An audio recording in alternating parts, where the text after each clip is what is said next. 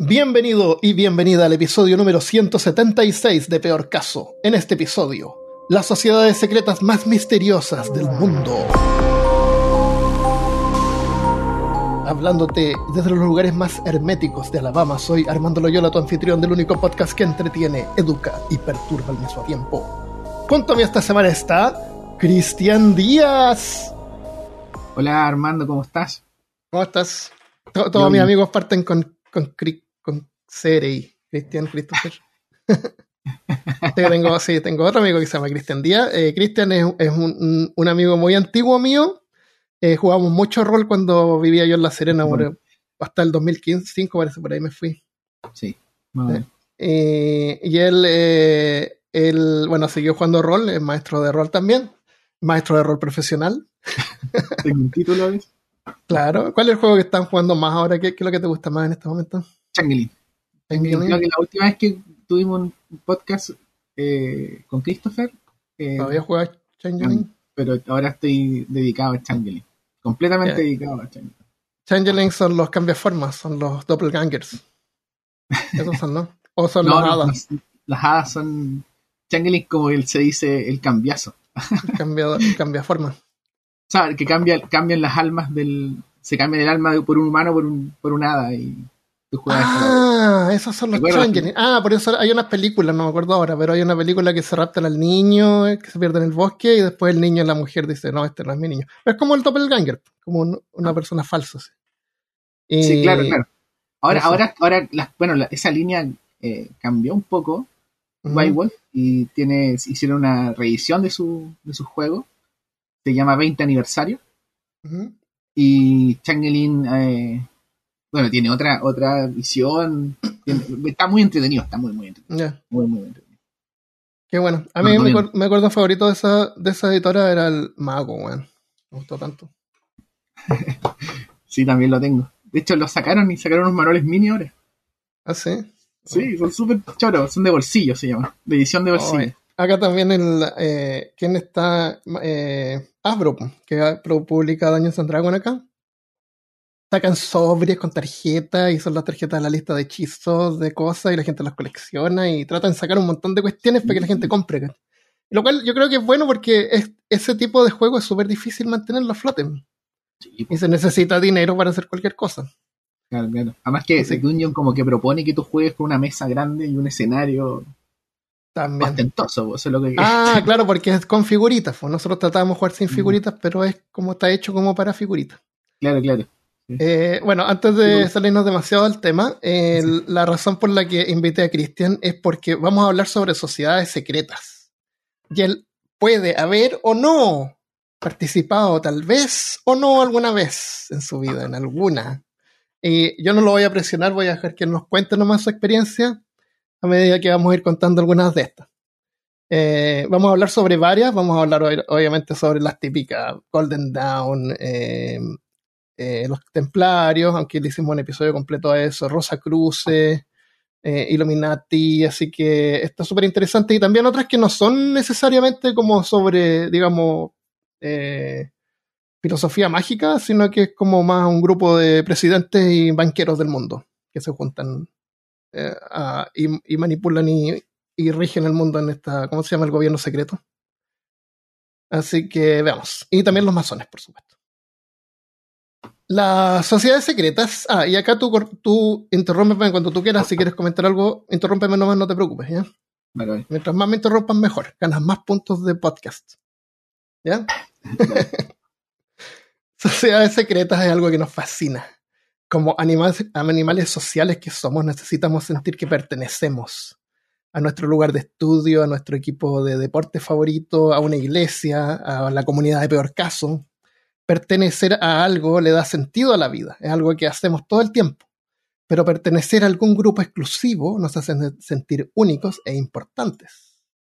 ¿Recuerdas tú cuando alguna vez tuviste que firmar un NDA, un acuerdo de no divulgación? ¿O esa vez que te fueron a buscar un helicóptero y te cubrieron la cabeza con un saco y despertaste en una cueva desnudo sobre un pentagrama rodeado de figuras encapuchadas y uno con un sombrero gracioso diciendo algo extraño, así como Funglui Mufwana Cthulhu Lie mi interpretación. Son las sociedades secretas que nos fascinan, excepto para el que está siendo sacrificado.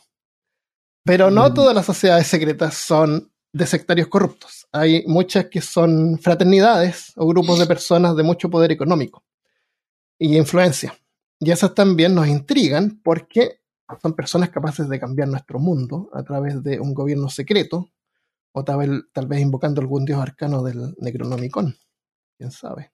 O para beber y jugar dominó y ping-pong. que, es lo más probable. Y tener sexo, mucho sexo. es lo más probable. En este episodio vamos a ver varias de ellas, tal vez algunas las has escuchado, como el grupo Bilderberg, y otras tal vez no, como los Nazarías, que fueron la inspiración para el juego Assassin's Creed. Así que si estás escuchando, quédate, que está interesante. La primera, la Orden de la Calavera y Huesos. ¿La, ¿Has escuchado eso? Skull, and Bones. Skull and Bones. Es una sociedad secreta de estudiantes de la Universidad de Yale, en New Haven, en Connecticut. Su nombre original es Skull and Bones, pero también es conocida simplemente como la Orden, porque la única orden a la que la gente pertenece, es la Orden. Eh, la Orden 322 o la Hermandad de la Muerte. Los miembros se llaman Bonesmen, como hombres hueso. Eh, and Bones se fundó en el 1832, después de una disputa entre las sociedades de debate de Yale Linolia Brothers, Unity y Calopian Society sobre los premios Pi Beta Kappa de, esa temporada. Los premios Pi Beta Kappa en ciencia reconocen los mejores libros escritos por científicos para iluminar aspectos de la ciencia para el público en común. En Estados Unidos se usa harto esto de las hermandades y tienen, les llaman de repente eh, sociedades griegas porque todas tienen nombres así como Pi Beta Kappa o nombres de letras griegas. Eh, generalmente salen en las películas como gente que se, se une así como para tener fiesta y tomar y, de hacer cosas y burlarse de los nerds, ¿no es cierto? Pero hay varias que son en realidad grupos de gente que, paga una mensualidad y tienen un lugar donde estudiar y recursos y, y, una parte para hacer conexiones con otra gente que después les va a ayudar a encontrar un trabajo y eso es y se sienten orgullosos de su hermandad y les dan un anillo y una polera y un jockey tal vez. Aquí en Chile hay una fraternidad que es a nivel nacional que se llama Fraternidad Juvenil Alfa Pi Epsilon. ¿Ya? Eh, un grupo de estudio y acción eh, laico y que nace como en el 50 en contrarrespuesta a los grupos católicos que tenían predominancia eh, entre los jóvenes. Ah, si tú querías debatir, habían grupos católicos para eso, no habían grupos laicos. Entonces. Ah, pero eran grupos de debate también. Sí, son de grupos de debate. Esta es una fraternidad de mm. estudio, como te digo, estudio y acción. ¿Cuál es la acción que hacen? Acción social. ah, ya, ya. Ah, principalmente. acción social principalmente. Han personas que han salido en estado en, en puesto de gobierno. Entonces se lleva finalmente lo que los principios de esta institución también a, la labor que tú haces dentro de la sociedad. Esa es como la que Sí, es bonita. ¿Es abierta o es solamente para estudiantes de.? O, sea, es... como por invitación o qué? Eh, sí, eh, tiene, un, tiene un requisito de ser invitado, eh, pero eso en, su inicio era un poco más. como que se practicaba más. Hoy en día la institución también puede acceder a ella a través de su página web y pedir ser miembro. Y te llaman, te hacen una entrevista y te seleccionan. ¿Y cómo se llama? Eh, Fraternidad Juvenil Alpha Pi Epsilon. ¿Estuviste ahí tú? Sí, estuve ahí yo del 2005 hasta el 2019. Ya, qué bien. Sí, ¿Hay gente que todavía, que conociste ahí que todavía ves? A mi señora. ah, mira. Qué bueno. Sí, a mi señora. Y muchos amigos, muchos amigos importantes para mí han salido de ahí. Y una verdadera fraternidad, o sea, se practica ese principio principalmente. Tiene cinco principios, que es fraternidad, tolerancia, laicismo, libre examen y solidaridad social. Esos son los principios que marcan la institución y todos tenemos que acogernos y actuar bajo ellos. Es bien interesante y, generan debates, en grupos, eh, se juntan, eh, eh, nos juntamos una vez al año, todos en una reunión. Sí, tiene una práctica asamblea, asambleísta. Es bien movida, es bien interesante. Y también tiene una práctica secreta, porque es una institución ritualista. Mm. Que practica rituales. ¿Qué es lo que hacen? Bueno, eso es el área más secreta de esta institución. Pero tú dijiste que eran laicos. ¿Qué, cosas secretas podrían hacer? ¿Cómo, la organización secreta? Eh, no, eh, son rituales que le hacen sentido a los miembros propiamente. Ah, ya. ¿Sí? Uno, mira, eh, se cree que esta institución es secreta, o muchas de estas instituciones secretas que son como conocidas, que la fraternidad no es muy conocida. Se, le, se le acuña que dominan el mundo, ¿cierto? Como que tienen un control. Sí, sí. Son, si son secretas, son Illuminati. claro, por supuesto. Yo siempre digo, no son capaces a veces de organizar un asado, no van a dominar el mundo. claro. Entonces no, es difícil que dominen el mundo, no lo dominan. Eh, y, en el fondo que estas instituciones, si tú dices que tienen una, un sentido como de acción solidaria, son capaces de cambiar el mundo, de a poquito, igual que con todos nosotros. Claro, yo creo que sí, yo creo que sí cambian el mundo, cambian el mundo de las personas que participan en ella. Y yo creo que recibir y ser bien, las personas son agradecidas en el fondo. Estemos ahí, son personas agradecidas y tienes una conciencia social y eso, de esa manera cambia las cosas, enseña a cambiar el mundo. Eso. Eh, pero una cosa es cambiarlo y la otra es controlarlo. claro, son cosas, claro, claro, claro. Em, entonces, la, orden esta de calavera y huesos también aparece como una fraternidad. E, es súper eh, reservada en el sentido de que no, no, hay mucha información sobre ella. Que sepa, no existe una página donde tú puedes ir a ver qué hacen. Eh, y es solamente, estrictamente por invitación para la gente de Yale. Eso es súper específica. Eh, seguramente hay personas de mucho poder ahí y de elite porque seguramente tienen que pagar por un tremendo edificio donde se juntan, que se llama La Tumba. Como imagínate un mausoleo, pero es un edificio gigante. Eh, y también tienen una isla que se llama la Isla de Cuervos, que es un lugar de retiro de 16 hectáreas que, donde se reúnen a, festear, a, a reavivar amistades, dicen. Eh, los miembros hasta el día de hoy se reúnen eh, todos los jueves y domingos, cada semana, en un edificio, como te digo, que se llama La Tumba. El expresidente George Bush y su padre también fueron miembros de esa sociedad. Ahora, esta cuestión de la calavera y huesos, no lo investigué ahora, pero recordé que había una cuestión como esta en Chile durante la, la independencia. ¿Tú te acuerdas que había un grupo que usaba una calavera y huesos? Y hay unos dibujos de alguien, pero no me acuerdo quién es, tal vez no debería mencionarlo eh, que tiene una canción, ¿cómo se llama? lo mataron en ten, ten, ten, ten. ¿Cómo Manuel se llama? Rodríguez. Manuel Rodríguez. Manuel Rodríguez parece que decían que pertenecía a esta sociedad y tenía unos, unos parches con una calavera y hueso. Los usan de algunos, Los, que, los, eso, los cuáceres de la muerte, sí. pero, de la muerte, sí. pero parece que había alguna cosa así como que no, el artista que hizo este retrato le puso eso, pero él no era de eso. No me acuerdo cómo era el cuento. Hay que investigarlo después para otro episodio. Pero era interesante eso, eso de los cuáceres de la muerte. Sí. Dejémoslo. ¿Sabes algo tú de eso o lo dejamos para otra oportunidad? No, lo cacho mucho de los usuarios, así como va. Sí, pero es, como interesante, así que podríamos comentarlo después. entiendo lo que te me estás hablando, entiendo, lo entiendo. Eh, bueno, por el hecho de que esta sociedad de la calavera y huesos tiene personas de, alta elite, eh, son también objetivos de teorías de conspiración.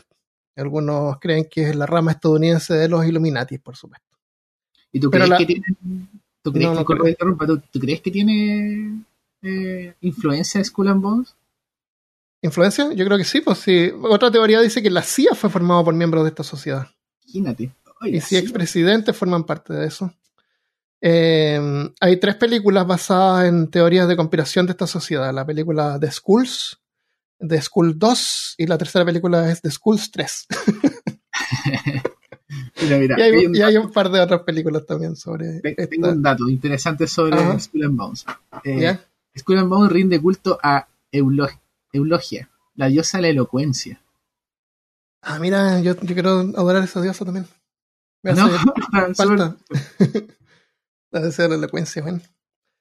Eh, bueno, eh, pasando a otra. Y la, y la, asociación al 322 es porque fue la fecha en que el panteón eh, se tomó sitio en el panteón a la muerte de la ah, Yo me imaginaba que era como el número del, del local. avenida Cao, Avenida el, el Olmo 322. el último número del celular del que lo. Claro, esos son los tres últimos dígitos del seguro social. sí, a veces pasa porque de repente cosas así como mi tristeza en realidad son cuestiones mundanas. Sí, sí. Había un chico que, me, que una vez me dijo eh, las cosas más profundas han nacido de accidentes. Y, en la búsqueda de la interpretación del símbolo le damos un montón de claves, pero en realidad la cosa nació por un... Claro, ¿quién era el, director de cine quién era, eh, que decía que a veces un puro es un puro? Porque típico así como que, ah, este un puro simboliza no sé qué cosa y, y, todos le tratamos de encontrar un significado. Somos tan buenos para eso, encontrarle significado a todo y todo tiene un simbolismo. Pero a veces no, a veces un puro un puro, decía. No me acuerdo qué, director era. Pero las, sociedades secretas están muy, están muy eh, ligadas a los símbolos. Muy ligadas a los símbolos. O sea, una sociedad secreta, en, el fondo se entiende que son secretas y se comunican por símbolos, con un lenguaje ah. simbólico para entenderse ellos mismos. O sea, solamente ellos. Es como el mismo nivel de los cristianos cuando ponían un, dibujaban un pez. ¿Te acuerdas? Claro, claro. En la Biblia salía que para los cristianos cuando eran perseguidos, para identificarse entre ellos, en las puertas dibujaban un símbolo como de pez. Entonces tú sabías que había otro hermano cristiano ahí. Exacto. O una forma particular de saludarse. También, ¿será verdad eso? Eh, ¿qué, tipo así como, qué tipo de saludo así como que te aprietan un poco el dedo chico y oh, oh? claro, tienen, ciertos pases que son para... O cuando te da la mano así como que separan los dedos. Oh, hacen, cosas, saludos. como, como Naruto.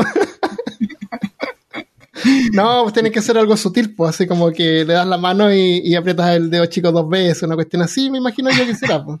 Claro, como te digo, hay pases, se llaman pases y hay pases en que mm. son... y eso principalmente es de las cosas que se guardan y no se sacan mm. luz, porque si tú pones, por ejemplo, masonería, y te sale una cantidad de información y salen ah, todos los rituales y salen toda la todo, todo, todo, todo la masonería. Yo creo que uno podría tomar eso y formar su propia logia o su propia orden masónica.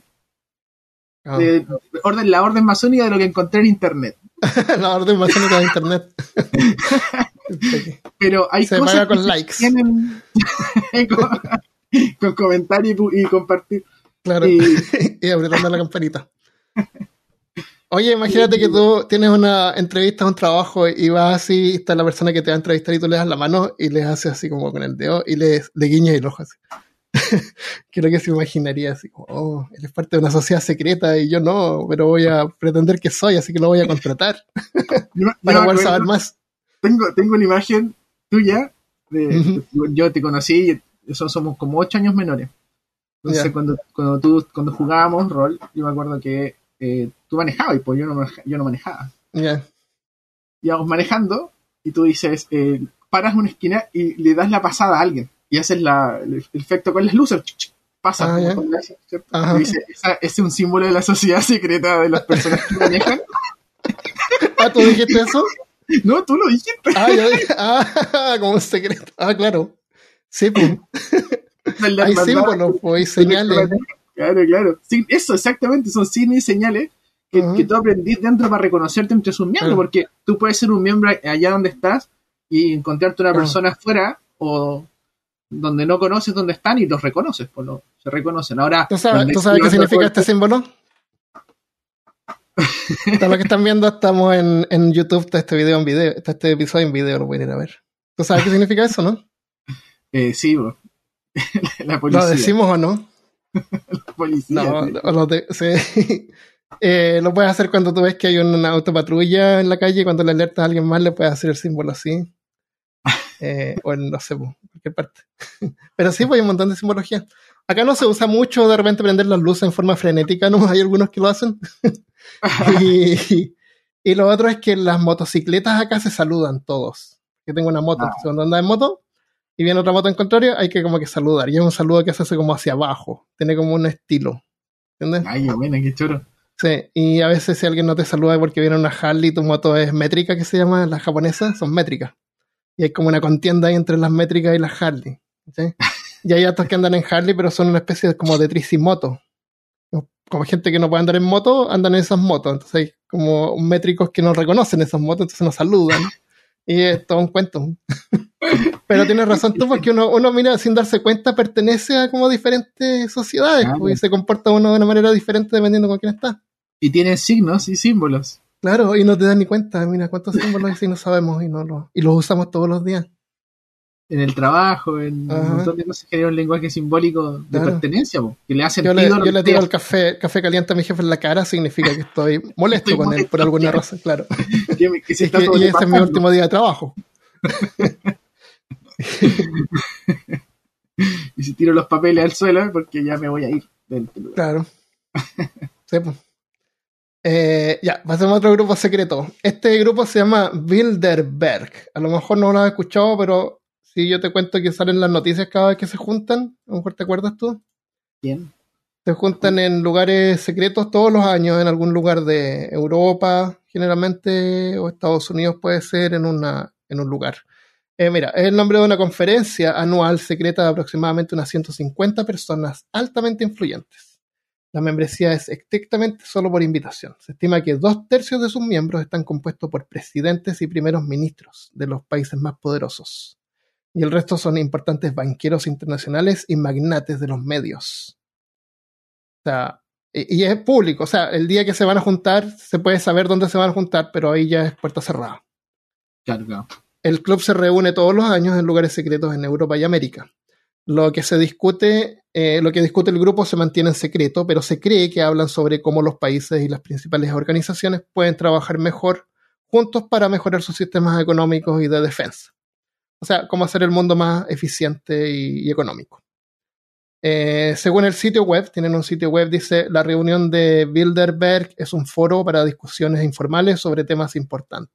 Las reuniones se llevan a cabo bajo la regla de Chatham House, establece que los participantes son libres de usar la información recibida, pero no pueden revelar la identidad ni la afiliación del orador o los oradores de ningún otro participante.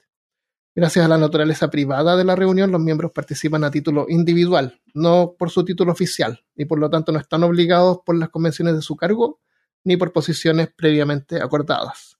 Así pueden tomarse el tiempo para escuchar, reflexionar y recopilar ideas. No hay una agenda detallada, pero se proponen resoluciones, no se proponen resoluciones, ni se vota, ni se emiten declaraciones públicas. O sea, no es un lugar donde van a tomar decisiones ellos. Exponen problemas entre los tópicos discutidos sobre la última reunión. Tú puedes ver los tópicos que discuten cada año. El último aparece la OTAN, Ucrania, China, Rusia, desinformación, salud después de la pandemia, interrupción del sistema financiero global, realineamiento geopolítico y otras cosas aburridas como eso. Eh, de todos modos, si es que hay alguna organización capaz de cambiar el mundo, si es que existe un gobierno secreto, es posible que pueda hacer eso. Y por supuesto que por el hermetismo del grupo y los altos perfiles de sus miembros es algo que excita a los conspiracionistas desde 1954 cuando fue formado.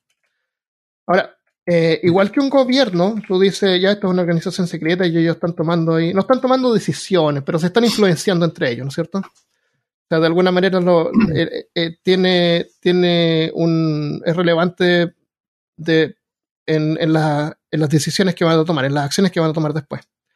Pero, claro, no es democrático porque nosotros no podemos saber lo que se está discutiendo ahí, pero son presidentes y estos presidentes se supone que representan a su pueblo, igual que supuestamente diputados y senadores. Representan su comuna, ¿no es cierto? Entonces nosotros no vamos a ir a votar, pero tenemos el representante. Y supuestamente el presidente de tu país tiene el mejor interés para la gente de tu país, así que en el, en el fondo se puede considerar que es como medio democrático también. Aunque, de nuevo, no, toman, no van a ir a tomar decisiones, van a, van a informarse y a discutir cosas que, pasan en el mundo. O sea, si tú tienes ese nivel de organización en la cual la élite económica del mundo se junta y exponen problemas, yo creo que después, cuando conversan entre ellos, se toman muchas decisiones importantes. Seguro que sí, deben salir cosas. Te, te ayuda, claro, a decidir, de todas maneras. Claro, claro. Claro, bancos pueden modificar cosas de acuerdo a lo que aprenden de forma global. Y hay mucha gente que está siempre como en, contra del gobierno global, de la globalización. Yo no sé qué tan malo será eso en, el sentido de que el mundo ya está, tan lleno de gente que la gente ya se está desparramando de los países. tenemos la crisis de inmigración. Por ejemplo, inmigración podría ser algo que puedan discutir el próximo año. Problemas que pasan en el mundo. Claro, claro. Sí, o sea, cada vez, cada vez no eh, se pierde el, de dónde viene, ¿cierto? Eh, eso se pierde, la, cultura, o sea, no es cultura, pero se va mezclando, pues, o sea, ya como si los países se van construyendo y se van construyendo de acuerdo a las culturas que habitan en él. Y de dónde viene, se van creando nuevas. Hay, hay, personas que se resisten un poco a eso, más conservadoras quizás. Puede ser. Y, y, bueno, hay separaciones, pero por ejemplo nosotros como latinoamericanos nos podemos mover en cualquier país de Latinoamérica y vamos a entender su cultura sin ningún problema. Eh, incluso Estados Unidos, especialmente Estados Unidos que exporta la, su cultura, exporta las cosas. Canadá es como igual. Entonces nos podemos mover a través de toda América, a cualquier país y vamos a funcionar bien. Pero si te pescan y te tiran en África o te tiran en el Medio Oriente, ahí quedaste. que hay una barrera más grande de cultura y, lenguaje y religión y es como totalmente distinto. hay separaciones. Mm. Eh, China también, se te tiran en medio de China y dura un par de días, yo creo. no, a lo mejor no te mueres, pero no va, no es como estar en, no sé, pues tú vas a cualquier país, Guatemala, y te vas a sentir cómodo, vas a poder ir a comprar un pan con queso. pero, pero no sé, pues te tiran en, en Irak Parece que también venden pan con queso. Dame, un, minuto, por favor. Sí, dale. Voy a. Mi gato está huellando. Quiere salir, quiere entrar, quiere salir, quiere entrar. Veo que estás ocupado en algo importante. Tengo muchas ganas de salir ahora. ya, dejé la ventana abierta. Ya. Eh, grupo. Ya, pasemos a otro. Oye, ¿no pusiste Bohemia en Club? ¿Bohemia? ¿Mm? Lo menciono de pasada. No, de muy de pasada. Está como en la lista de las cosas que hacen los votos. ¿Quieres? Cuéntame sobre eso después. Dale, dale. O, quieres comentarlo ahora, qué es lo que es Bohemia. No, no, dale, lo vemos después cuando hables de la voto. Ya, tengo los masones. Los masones son súper famosos. Los masones son una fraternidad profundamente histórica que puede rastrear sus raíces hasta los albañiles de principios del siglo XIII, por el año 1200. Y existe fuerte hasta el día de hoy. Se reúnen regular y generalmente se, reúnen regularmente y generalmente se enfocan en mejorar la vida de sus miembros y de la comunidad. También dan mucho a la caridad, aunque son muy reservados. Al ser una organización tan histórica, los masones, perdón. Sí, sí, te estaba diciendo que sí. Al ser una organización tan histórica, los masones realizan varios rituales durante sus reuniones y usan signos y apretones de manos secretos para reconocer a sus compañeros masones y obtener acceso a las reuniones. Eso es lo que dicen, no sé. No es una organización cristiana, pero cree en el gran arquitecto del universo. No se le identifica como un dios, ahora tú corrígeme si esto está mal, no se le identifica como un dios personificado como de los cristianos, como Yahvé, digamos, sino que se refiere a una inteligencia divina no necesariamente distinta del cosmos, de la humanidad completa, o sea, es como la colectividad de estos seres individuales considerada en su conjunto. ¿Es eso como tú definirías al gran arquitecto? Para mí el gran arquitecto es un principio universal. Un principio universal. No es un ser que está ahí, lo puedes ver mm. o dibujar o tomar una foto. Pero la interpretación de esta, eh, de este, gran arquitecto universo, es propia de cada miembro entonces hay personas que sí tienen una relación con él como si fuese un, como ya Nadie, parece que en ese sentido son bien, porque hay un montón de capítulos de esta, de la masonería, entonces pueden haber unos que son como más relajados en ese sentido, pero parece que nadie te obliga, si es que tú crees en Jesús, nadie te va a criticar. No, por supuesto que no, ni por tu eh, creencias eh, religiosas. o falta de ellas. Exactamente. Hubo un tiempo que la masonería sí tenía como requisito em, creer en Dios. O sea, en algunas partes, técnicamente, tiene como requisito creer en Dios. Eh, la masonería tiene una lista de. Esto lo digo porque está en internet. Tiene una lista de. Y todo lo que digo está en internet también. está todo en internet. es la, Desde 2017. La orden masónica de lo que encontré en internet. Ah, ya. Y eh, tiene una lista de landmarks, que se llaman, ¿cierto? Como marcas de tierra, landmarks. Mm, como logros. Sí. En los una serie, una serie de landmarks ah, que eh, de cierta manera no se pueden romper. Y ahí está, por ejemplo, ah. el que, el que es los iniciados de la orden tienen que ser hombres y no mujeres. Ah, yo, yo, pertenezco a la masonería, pero una masonería mixta. O sea, ya partimos mal. Claro. para algunos más conservadores, para los más conservadores ya partimos ahí mal. Eso le pasa a todas estas instituciones, pues se terminan fragmentando así porque tú no puedes juntar un montón de gente que piensen igual todo el tiempo. No, Va a llegar un momento en que alguien ya, no, hombres y mujeres, y, y, y, tienen que ser cristianos, cuando originalmente no. Es súper difícil. O sea, ellos dicen que tienen que creer en Dios. ¿Están los gnósticos igual? sí. A mí alguna vez me llamó un poco la atención, pero eso de que tú dices que tiene que creer en Dios ya no, no me no me interesó porque no, no creo. Pero me gustaba la idea de una organización humanitaria, humanista, que ayuda a que se unan y, hagan bien para la comunidad. Eso me gusta esa idea. Sí, mira, yo, mi, mi, experiencia en esta institución, yo entré igual el 2017. No llevo tanto tiempo. y mi experiencia en esta institución ha sido bien positiva, muy, muy positiva. Eh, siempre lo digo, no estoy revelando nada, pero la mayoría te enseña a ordenar un poco tus, bien tus ideas. Eso lo practicas mucho porque es muy importante eh, la capacidad discursiva y la capacidad ah. de, de, pararte y hablar y, y, hablar bien y hablar ordenado. Entonces te enseñan dentro de los símbolos que maneja el, el, lugar, todo apunta a muchas cosas y entre ellas te ayuda a pensar y a hablar. Y eso a mí me ha gustado mucho y me ha ayudado mucho. Como yo te podría decir así como, que, ¿qué aporte ha tenido la Amazonía en mi vida? Esa, por ejemplo. Eso. Como ordenar mis ideas, ser más estricto conmigo mismo. Eh, yo, bueno, cuando estaba en el trabajo, porque estaba incluido en el trabajo, era miembro de los Toastmasters. ¿Conoces ese grupo? No. ¿Esa agrupación, esa organización? Ah, no te puedo contar nada.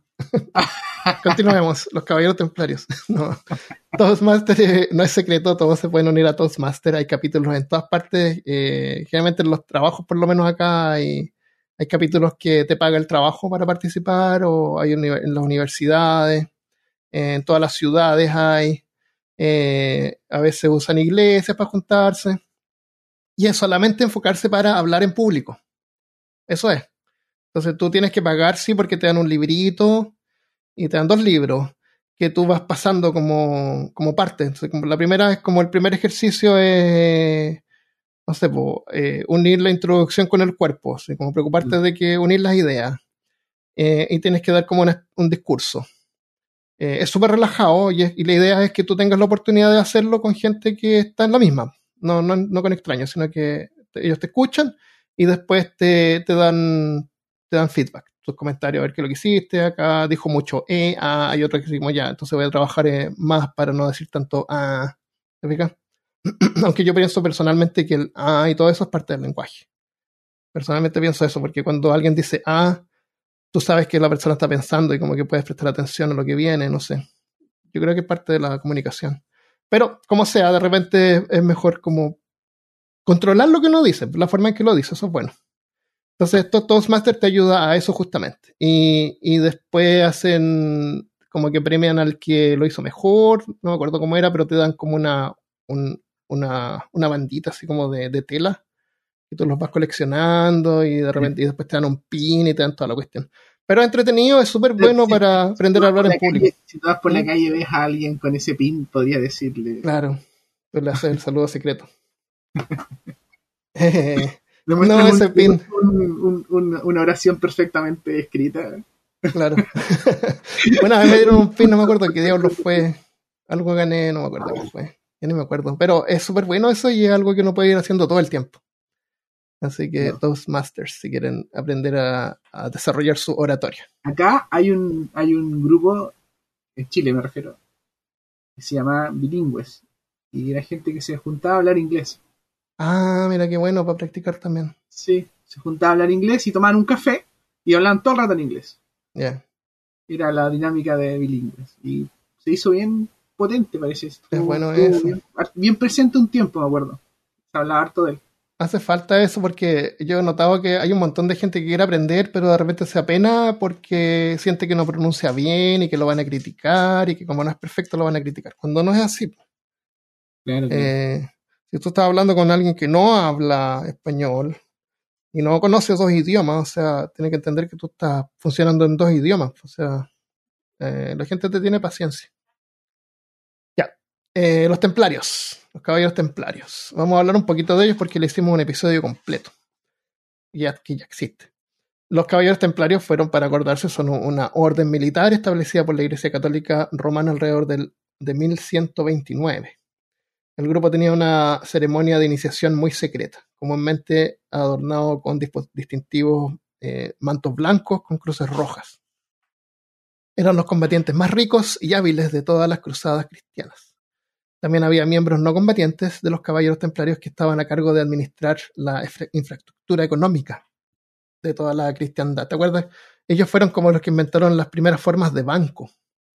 La gente rica guardaba sus cosas en estos bancos que, estaban cuidados por los templarios.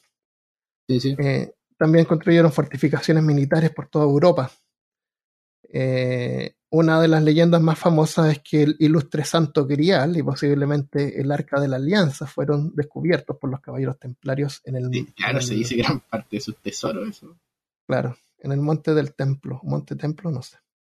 Pero hablamos de esta organización en detalle en el episodio 95 que pueden encontrar en peorcaso.com slash 95. Slash es una línea diagonal hacia adelante, o sea, la parte de arriba está hacia la derecha. Le decía el otro día a mi mamá, slash, ¿qué? Slash, la línea diagonal hacia la derecha. No, esta está como para la izquierda, porque la parte de abajo es hacia la izquierda. Así que bueno, cada uno lo ve diferente. eh, eh, ¿Quieres comentar algo sobre los templarios?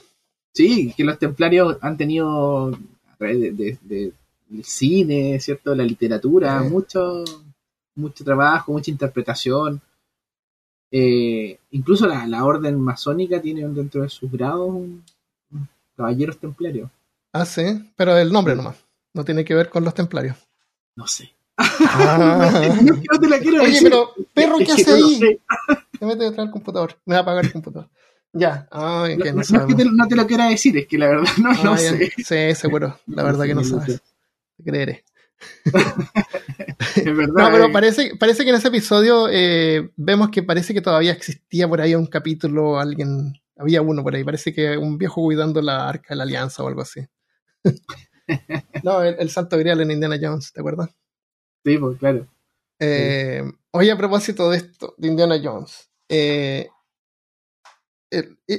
tan ridículo eso de que imagínate, pues van a, imagínate los egipcios si van a enterrar un, un tesoro así y ya hay que enterrar este tesoro y que nadie lo encuentre. Entonces el arquitecto viene así, ya sí, hice un pozo de 10 metros y escondí el tesoro y no hay nada alrededor, así que nadie lo va a descubrir. Pero el faraón dice, no, pues hay que construir un templo encima, ¿sí? y hay que poner trampas, que poner flechas y puertas que se abran, y, y, una cosa que así como que si alguien levanta eso, que caiga una bola gigante. Y el arquitecto así, ¿y cómo hacemos eso? Y estas trampas funcionan una sola vez, o sea, había que recargar las flechas. ¿Cómo hacen eso? Debería que haber una dinastía de personas que van a darle mantenimiento a estas trampas en el tiempo. ¿Y para qué? Para que la gente que vaya a robarse estas cosas encuentre como el significado de la amistad, del trabajo en equipo.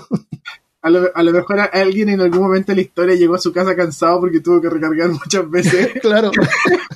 Ese es su trabajo, toda su familia, su padre lo hizo, su abuelo también lo hizo. Va a este templo secreto que no le puede contar a nadie, a recargar las flechas y, a, cambiar las culebras, porque se mueren las culebras del pozo, entonces tienen que mantener las culebras y los escorpiones frescos. Por supuesto. y este es tu trabajo, voy a ir y tirar una bolsa de escorpiones, recolectarlos en el... Sí, pues porque hay escorpiones ahí, pues. Y, tienen que lista. Tiene un criadero de escorpiones para esa trampa. Eso, y tienen joyeros que tienen que hacer las gemas que tienen que calzar en, los huequitos. y todo, claro. cuando mejor esconder algo así donde no haya nada, punto. Pero no habrían películas. bueno. se, erigía un templo en torno a la joya y el tesoro. Claro, sí, un templo, hay que hacer un templo completo, con trampa y mecanismos, súper complejo, darle mantenimiento. es ridículo si uno lo, piensa. Sí, muy ridículo. de que no he tenido que pensar lo, estúpido que es. Imagínate por tipo que va a cambiar las a darle comida a las culebras. No, tengo que a recoger ratones para ahí para que las culebras se alimenten. Imaginé, imaginé tu horario, tu horario de trabajo en ese claro. Recolectar escorpiones, alimentar las culebras, eh, hacer flechas. Subir la bola porque la cuestión se activó. claro, se, activó porque pasó el gato. el gato fue y botó la cuestión. botó el, el, el artefacto. se activó todo el mecanismo del templo. Claro. Maldito gato. Terminaste de limpiar el templo y salió llegando y sale por todos sus orificios agua. sale toda la. Y cae la bola encima tuyo. Ah, ya, dejemos pensar eso. Mientras más pensamos, más ridículo se vuelve. sí, no, está bien, está bien. La próxima vez que veamos Indiana yo voy a estar cagado en la risa. no. Sí, sí.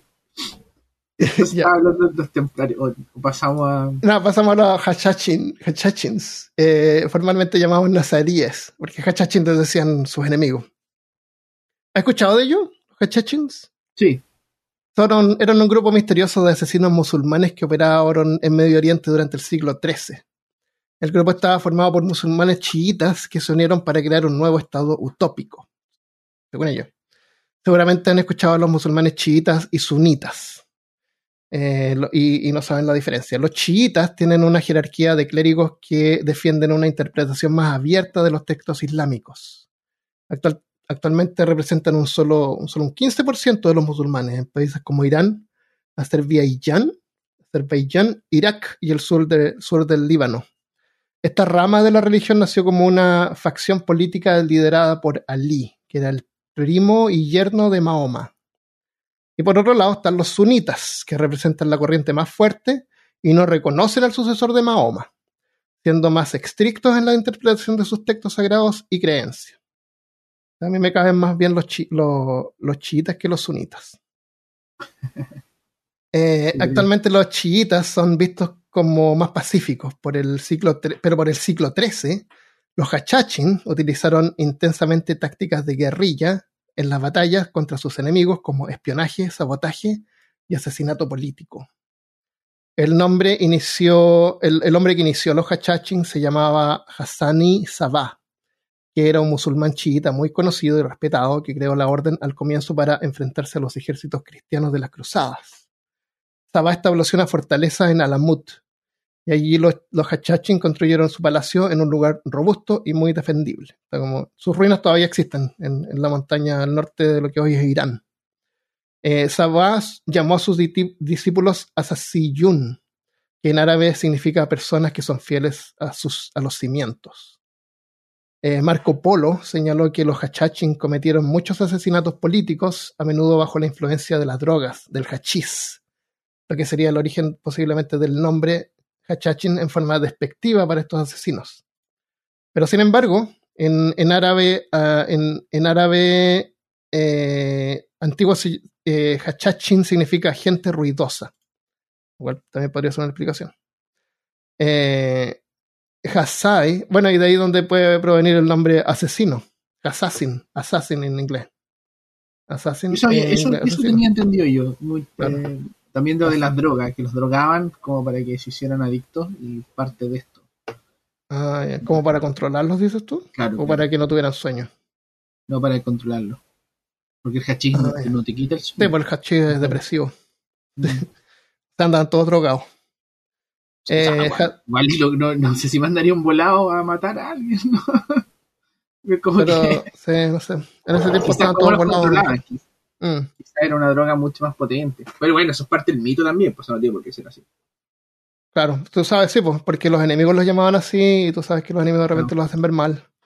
Eh, Hasai Sabah, su fundador, era un hombre muy religioso y sus seguidores también. Una vez Sabah hizo ejecutar a uno de sus hijos después de que lo acusaran de haberse emborrachado. Tú sabes que los musulmanes no toman licor.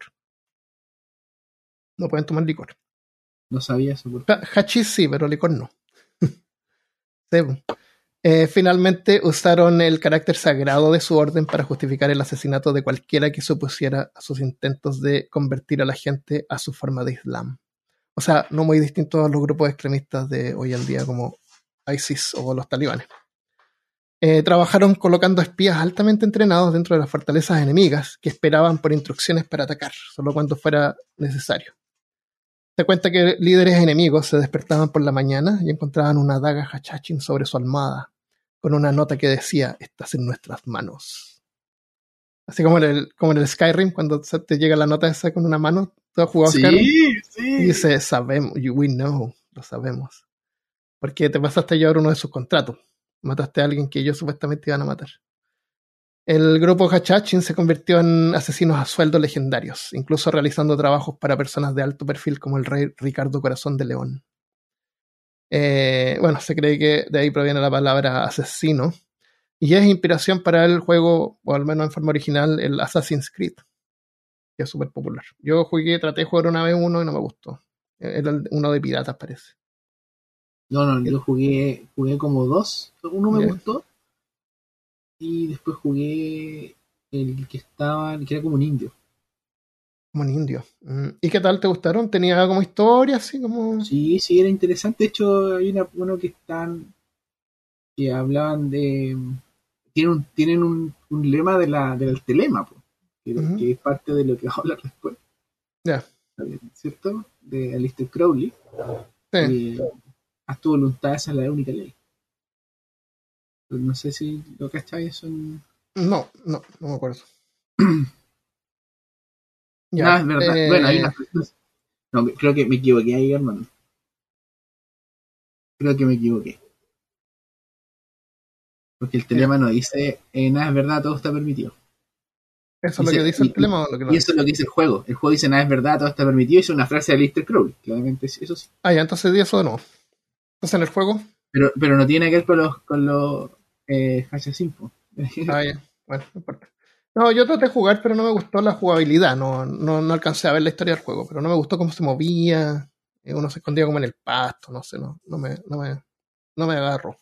Pero quería jugar el de los romanos, porque era como una descripción bien realista del, del imperio romano, de la ciudad romana.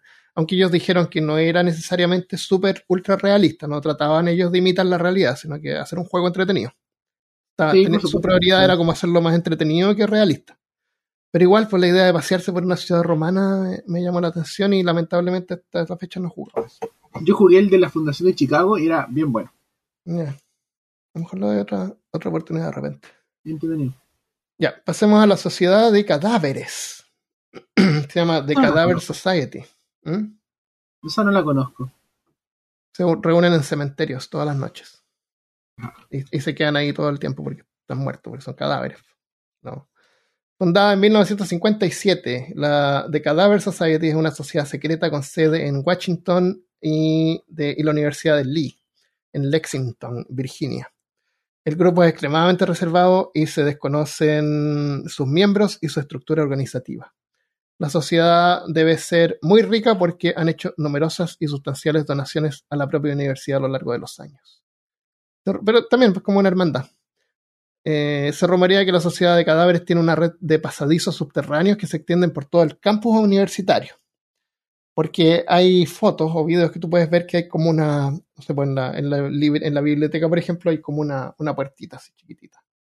Eh, en, afuera en, en, los jardines hay como unas puertas que parecen como entradas de casas de hobbits, que dicen que estas son conexiones a los túneles subterráneos. Pero tú sabes que antiguamente les encantaba hacer túneles. Hay un montón de edificios públicos importantes que tienen túneles como para que la gente pueda escapar o esconderse. Así que es como algo así lo que pasa ahí. Eh, algunos creen que la sociedad de cadáveres es una rama de los Illuminati, porque, por supuesto. eh, porque parece que todas las sociedades laicas o no religiosas son Illuminati.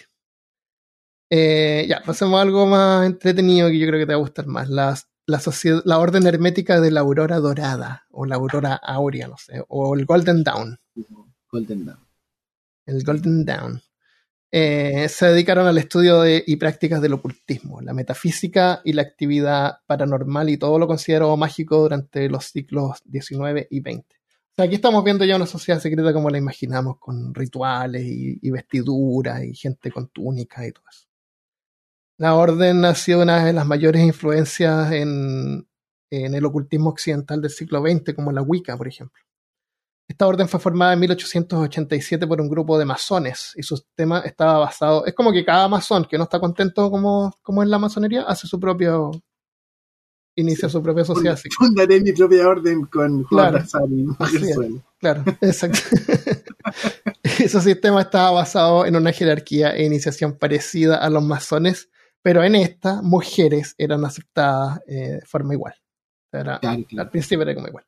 Pero tuvieron, tuvieron unos exponentes del esoterismo, pero así tremendo. Madame Blavatsky, sí. Fortune, entre otros. De Madame Blavatsky la menciono de pasada, pero no, es, a ella yo creo que hay que hacer un episodio especial. Eh, sí, por supuesto. Por supuesto.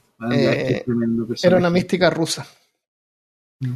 Eh, originalmente en la Golden Dawn eran tres órdenes. La Golden Dawn es, la el nombre de la primera orden, aunque las tres colectivamente se las conoce como el Golden Dawn. La primera orden eh, enseñaba filosofía esotérica basada en la cábala hermética y el desarrollo personal a través del estudio y la conciencia de los cuatro elementos clásicos. No tengo idea cómo aplican los cuatro elementos para el estudio de la conciencia. Así como los conceptos básicos de astrología, adivinación del tarot y geomancia. Geomancia en griego es adivinación por tierra. Es un método de, adivinación donde agarran unas piedritas, las tiran y miran ahí los patrones que se formaron. Para también trabajan con, péndulos, creo que los geomancias. ¿Péndulos también geomancia?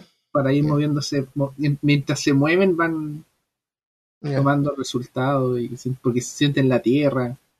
Ah, ya, ya. Ah, a lo mejor hay tanto el palito eso para buscar agua. a, lo mejor, es una técnica geomante. claro, tiene que ver con la tierra.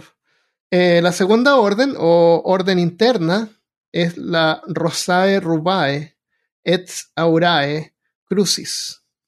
Enseñaba magia, incluida la videncia, el viaje astral y la alquimia. Y por último, la tercera orden era la de los jefes secretos. Es como el jefe del final. Ahí estaban los jefes del final. de quienes se decía que eran muy hábiles, supuestamente dirigían las actividades de las dos órdenes inferiores mediante comunicación espiritual con los jefes de la segunda orden. O sea, más que nada era como la tercera, como la que organizaba todo. Arthur Conan Doyle. ¿Mm? Hacia dónde se, se orientan las prácticas que van a hacer, porque ellos tenían muchas prácticas esotéricas. Un montón, parece que hacían de todo. Pero estaban también separados en varias cosas, entonces a lo mejor la gente se iba moviendo de una a otra, pero eh, en realidad no, porque iban pasando de nivel. Cuando llegabas a cierto nivel, tú podías acceder a la siguiente orden. Eh, Arthur Conan Doyle, el autor de Sherlock Holmes, y Arthur Machen, escritor de las historias del terror que influenciaron a Lovecraft, fueron miembros de esta sociedad secreta. Aleister Crowley también formó parte, llegando al grado de Philosophus, nivel 4. pero se le negó. ¿Mm? No, adelante, adelante le negaron la iniciación al siguiente nivel. La orden tenía 10 niveles, partiendo del 0 al 4 en la primera orden, del 5 al 7 era de la orden de mayor jerarquía y los títulos de la segunda, los títulos de segunda orden eran Adeptus Menor o Adeptus Minor o Minor, al que, el que le negaron a, Crowley.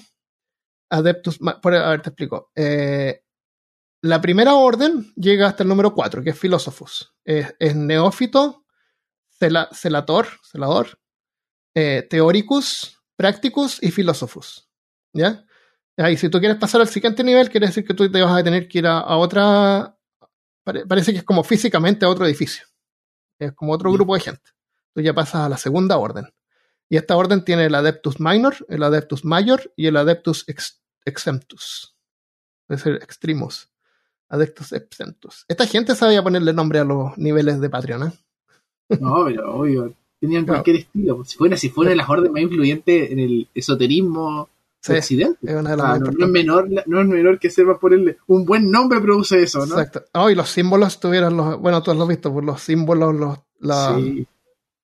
Eh, entonces, bueno, a Crowley le, le, negaron la entrada a ser Adeptus eh, menor. Y eh, y de ahí solamente unos pocos podían subir al tercer nivel con los títulos de, los títulos de Magister Templi, Magus y finalmente Ipsissimus. No sé qué significa Ipsissimus, pero eres Ipsissimus, como el, el máximo. Ipsissimus. Es más que Magus. Yo, a mí me gustaría quedar en Magus. No, pero Ipsissimus debe ser es más que Magus. Pero Magus, Magus. Ipsissimus que suena como un, un helado. Bueno, está este lado.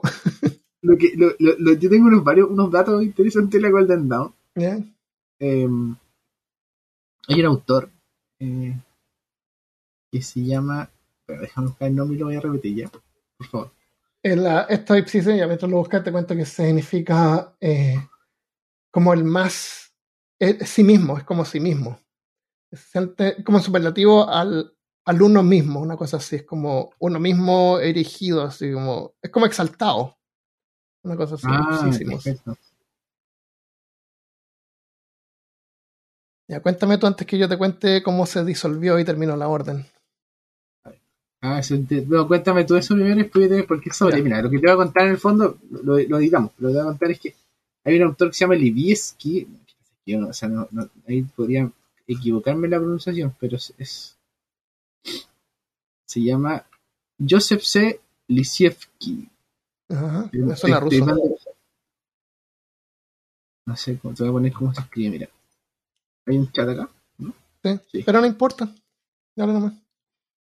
La cuestión es que este tipo tiene un libro en el cual yo eh, estaba buscando información y aparece en la introducción, él habla de la historia de la magia. Y llega a la Golden Dawn.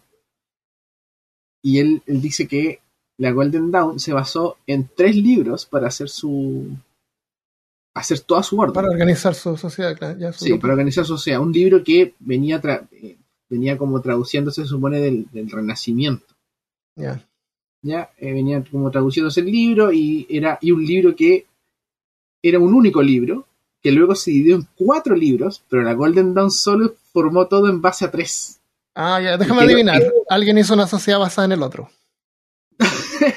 Más o menos, cuando salió el cuarto libro, hicieron, cuando apareció el cuarto libro, se dieron cuenta que la sociedad no tenía ni un sustento porque no lograban nada, porque les faltaba el cuarto libro. No, no tenían incluido. ¿Por qué no tenían plata para ir a comprarlo? porque no lo tuvieron en el momento en que, se formó la orden, pues, entonces hicieron todo se, se cansaron. Y cuando, y cuando se, dieron cuenta de eso, se disolvieron. Ah. eso dice la... Ya, yo tengo otra historia sobre su disolvibilización. Y, a Crowley no lo pescaron porque Crowley era muy loquillo. Es muy loquillo, sí. Ya te cuento.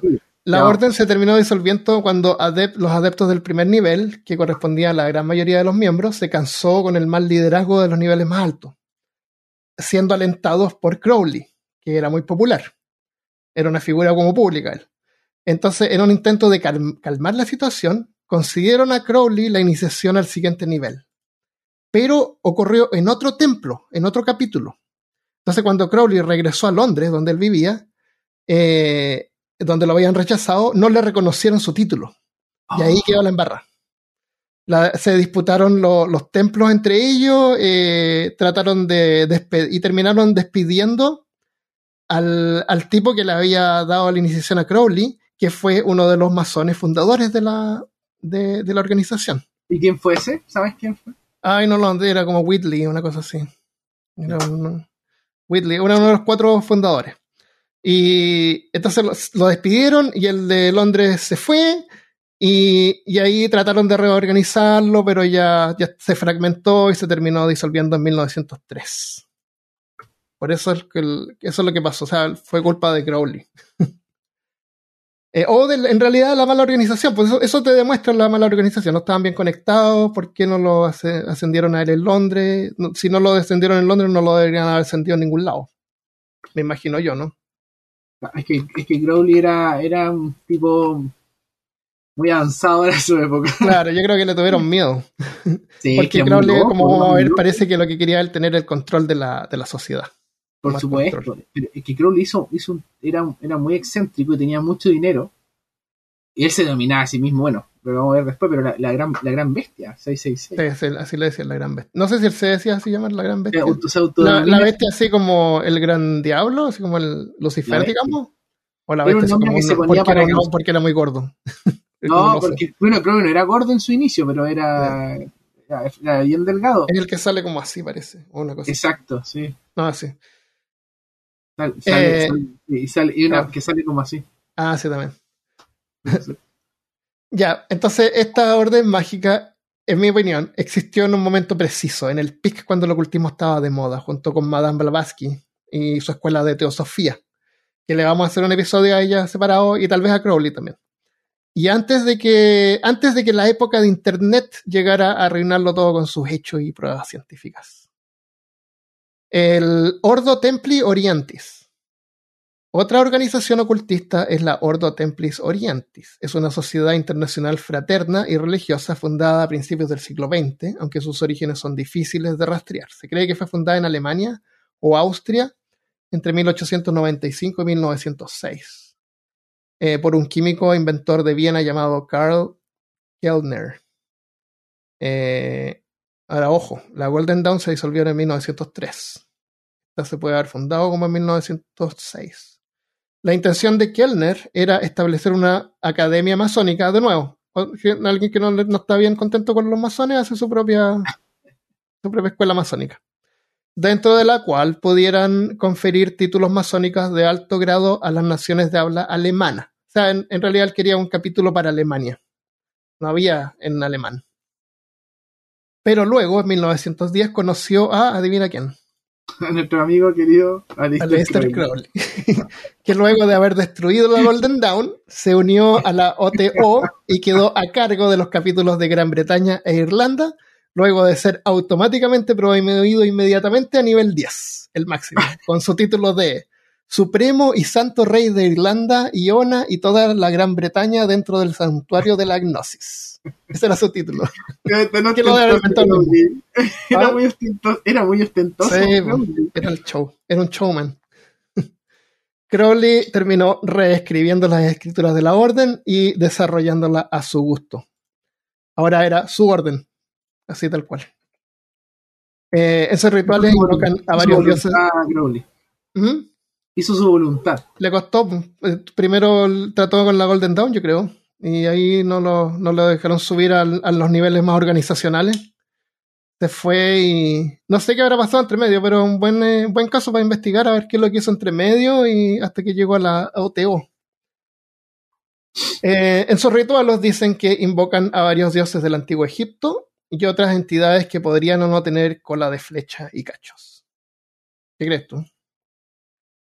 Que, o sea, la, la, la OTO em, tiene leyes principales, que son tres. Premisas que usan que hacer tu voluntad será toda la ley, el amor es la ley, amor bajo voluntad, todo hombre y toda mujer es una estrella. Oh, ¿nosotros somos estrellas también? todos somos una estrella. Oh, qué bueno. todos pueden ser parte de la otra. Qué bueno. La, ¿eh? la sociedad existe hasta el día de hoy, es la Ordo Templi Orientis, afirma tener más de 3.000 miembros en todo el mundo.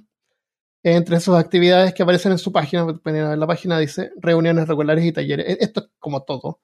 Talleres en los cuales se tratan temas como magia ceremonial, Hatha Yoga. ¿Tú sabes qué es lo que es eso? Sí, sí. ¿Qué es lo que es? Las posturas de yoga. ah, unas posturas particulares. No, no, las típicas posturas de yoga. Ah, o sea, yoga. Hatha se, es que el yoga tiene varias, varias corrientes, entre ellas el hatha es una herramienta que se usa como yoga que para hacer posturas. El, yoga de las ah. posturas. Ah, ya, ok. Eh, Kabbalah. ¿Cómo describirías tú Kabbalah? Si te dice, ¿Qué es lo que es Kabbalah? Es el, diría que es la forma de organización del universo según el, el, hebreo. Ah, sí, sí. Ahí está el poder de las letras, el poder de los nombres, todo eso, ¿no? Sí. La numerología, todo eso es cábala. Incluso ahí sale, por ahí sale el golem, ¿no es cierto? Quiero hacerle un episodio al golem. Tienen, otro nombre, tulpas, creo que se llaman los cabalistas. Ya. Eh, bueno, está la. No, pues, golem, sí, golem. Golem. Está la gametría, que me imagino que debe ser lo mismo que hablamos de péndulo y piedrita. El tarot, tantra, I Ching, magia sexual, magia enoquiana, que entiendo que son estudios de magia del siglo XVI, de un par de tipos que desarrollaron una investigación. La, magia enoquiana es la magia con ángeles. Ah, ya. Y, de un lenguaje que se te, que, es como un lenguaje que se que adquieres. Ya. Comunicación como la tipa que estuvo de moda un tiempo, llama Trina, llama Serena. ¿De acuerdo? No, que hacía? Llegó ese meme, ¿no? No. Era una tipa que, estuvo bien de moda un momento, bien trending, que eh, ella decía hablar con ángeles. Y hablar el lenguaje de los ángeles. Ah, ¿y hablaba el lenguaje de los ángeles? Y hablaba como, ah, ah, ya, como en lenguas, que le llaman. Sí, sí. el lenguas. Eh, lenguaje de amor. Ya. Bueno, esta eh, Goetia, que tiene que ver con la llave de Salomón. ¿Quieres explicar eso? Goetia, sí, lo puedo explicar eso. Oye, paréntesis. ¿Mm? Eh, lo, del, lo de la cábala es del judaísmo, no de, los hebreos. Pero también es hebreo. Tiene que ver. Ya? Sí, está bien. Ya. Y eh, sobre, ¿me preguntaste? Goetia. Sobre Goetia. Sí. Eh, ¿Qué es lo que la llave de Salomón? El Goetia es un grimorio, un sistema de magia que eh, se trabaja con los 72 demonios del que se supone que son, dicen que, no es así, del rey Salomón. Ah. Eh, hay, varias, varias cosas que se hablan de eso, pero una línea que nombra el rey Salomón tiene que ver con que él atrapa a sus, a sus demonios, a los 72 demonios, lo atrapa en un cuenco. Y él tiene la capacidad de ordenarles cosas a estos demonios. Ah. Eh, em, algunos interpretan que eran parte de su psiquis, que eran parte de sus egos, que él, fue capaz de controlar. era como simbólico y a lo mejor otros lo, lo toman como literal. Claro, exactamente. De hecho, hay, quienes que lo toman tan literal que hablan de Rey Salomón, no dicen que no tiene nada que ver con el Rey Salomón. Tiene un sistema para trabajar con demonios, de exorcistas. Ah. Un sistema exorcista para trabajar con demonios. Tú te, tú te envistes de, de como exorcista para llamar a un demonio y controlarlo y pedirle una, manipulación de la realidad. Hay demonios que te entregan secretos, hay demonios que te hablan sobre el origen del, origen del universo. Hay un libro que viene con todos los, poderes y habilidades y skills, o sea, las, todas las skills de los demonios. Bueno, habilidades. hay, unos demonios que permiten controlar ejércitos, hacer que amigos y enemigos se reconcilien. Es bien, es bien peculiar el, Crowley trabajó mucho, mucho, mm. mucho. Crowley, inventó, Crowley tomó el Goetia, lo trabajó un montón, y eh, él abrió el Goetia a una experiencia psicológica. Me supone que el Goetia se abre a una experiencia psicológica y no física, porque hay, hay autores que dicen que el, que el Goetia es físico. O sea, a ti el demonio se te aparece. Ya.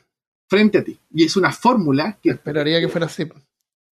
Pero eh, hay otros que plantean de que es una experiencia psicológica, que, que finalmente es tu psiquis ya, es cuando dicen como tus demonios. ¿No? Como cuando dicen tus demonios, son como tus, tus pensamientos. Exactamente, sí. Los problemas. Mm. Bueno. Los que te atormentan. Claro. Bueno, también vemos ven, astrología, doctrina telémica. ¿Quieres hablar sobre doctrina telémica? ¿Qué es lo que es eso? El telema es una filosofía que es basada en, estas tres, las leyes que dijimos recién. Eh, que fue popularizada por, por Crowley, principalmente. ¿Qué em, más te puedo decir de eso? Tienen un. Hay un libro que se llama El libro de la ley. De Crowley. Sí, de Crowley. Entonces, eh, Doctrina Telémica es como la, lo que escribió él. Más o menos. Sí, sí. Sí, el telema es una, lo, escribe, que mira, que no lo tengo bien claro, la verdad. Eh, si quieres lo sacamos. Ya. Está bien. Eh, ya. Eh, también en la página, estamos leyendo las, estoy leyendo las cosas que ellos dicen que hacen en su página. También hacen rituales tales como misas gnósticas oficiales, precedidas por un sacerdote o sacerdotisa ordenados por la EGC. ¿Qué es lo que es la EGC, sabes? No sé. No me acuerdo. Una ramas de, esto. Porque también está la MMM, que empecé a notar lo original. Está bien. Rituales de los templos, ritual menor del pentagrama, ritual menor del hexagrama, estrella rubí, estrella zafiro, Liberbel reguli. ¿Qué es lo que es Liberbel reguli? ¿Tiene, idea? No, yo no tengo idea de lo que es ritual menor, estrella rubí, nada, pero la, la Iglesia Gnóstica Católica es una rama eclesiástica de la orden. Esa es la EGC. Ah, ah, Iglesia Gnóstica Católica. Gnóstica Católica. Sí. Bueno, la verdad que a mí con, con, Crowley me pasan cosas que yo no lo he estudiado mucho, la verdad. Eh, yo, me, yo estudié otra variante de esoterismo que era un, era un tipo que se tenía, que, que Crowley le tenía mala porque no lo pescaba. Mm. es muy interesante eso. y que, que claro, eh, como digo, Crowley no lo pescaba y, como que se peleaba. Y yo cuando conocí a Crowley empecé a estudiarlo, no me gustó que era muy enredado. De hecho, hay muchos que dicen que Crowley está, habla, incluso está bromeando cuando te habla y tú no sabes si está hablando en serio o no. Y la verdad que era muy confuso. Eh, y siguió otra rama, otra línea. Pero por eso eh, un tiempo que lo busqué, lo traté de investigar, pero no me cayó bien. Muy bien, Crowley. Bueno, yo no lo respeto profundamente porque es un trabajo de esoterismo muy grande. Sí un personaje. Eh, bueno, también en la OTO pueden hacer talleres prácticos, clases de grado, eh, clases de misa agnóstica y entre otros. ¿Qué es, lo, cómo ¿Qué es lo que es el gnostismo? ¿Cómo lo defines tú? Es, como la búsqueda de conocimiento, pero se refiere a la búsqueda de conocimiento oculto. Entonces, eh, hacen clases de misa agnóstica. El gnosticismo es un conjunto de ideas y, como sistema religioso. Eh, creo que la, gracia que tiene el gnosticismo eh, apunta a, a, enfatizar el conocimiento espiritual, de ahí gnosis, ¿eh? el conocimiento espiritual se enfatiza, ah. Eh, es mucho más fuerte que la, que la creencia misma, la práctica de la rutina católica o, cristiana, ¿no? que tiene una práctica de misa, tiene una práctica de creencia, de oración y todo. Aquí se enfatiza mucho más el conocimiento espiritual, cómo me mm. siento con esto que estoy viviendo. Bueno, también hay un gnosticismo pagano. ¿sí? ¿Y qué, qué, diferencia tendría el pagano? Que no trabajaría con la, con la, con el, no se dice panteón, pero, ¿cierto? Pero con el panteón cristiano, que, que va a ir, que es un panteón. un panteón, pues, sí, pues, está bien. Sí, un panteón, ¿cierto? No, pero se entiende la idea, no, es que no se llama así, ah, podríamos entender a un ah, cristiano quizá que esté escuchando esto, es la idea, pero sí con, con sus santos, eh, con Dios, sus santos, ¿cierto? Sus ángeles. Ya, con, eh, ese libro, con ese manual. exactamente. No sé cambias de sistema operativo. Claro. Eh, bueno, entonces la OTO provee un paquete completo de mística medieval y renacentista. Eso es. Sí, por supuesto. Sí. Ahora, en el fondo, estas órdenes van en el rescate un poco de todas estas tradiciones. Eso es como que las, órdenes eh, secretas o esotéricas eh, de, Occidente tratan de rescatar este esoterismo, porque tienes el otro lado Oriente, que tiene sus propias cosas, aunque la OTO igual lo rescata porque hace yo. veo que hacen de todo. Pero tratan de rescatar principalmente son órdenes occidentales que se quieren como rescatar estas, estas tradiciones, que son para el esoterismo es importante. Exacto. Bueno, eh, se me olvidó lo que te iba a preguntar. ¿Qué te iba a preguntar? Se me olvidó. Eh, Rosa Cruces, el Rosa, Cruz, Rosa Crucismo, es un movimiento espiritual y cultural que surgió en Europa a principios del siglo XVI después de la publicación de varios textos que pretendían anunciar la existencia de una orden esotérica hasta ese momento desconocida para el mundo, lo, que hizo que la búsqueda de su conocimiento fuera atractiva para, para sus adeptos. Ah, ya me acordé lo que te iba a preguntar, que es importante igual. en estas agrupaciones digamos ya, no son secretas, pero son reservadas. Eh, hay algunos aspectos que son como reservados para ciertos grupos, para ciertos niveles que alcanzan, no para todos, no están abiertos para todo el público, entonces tienen como actividades secretas, digamos.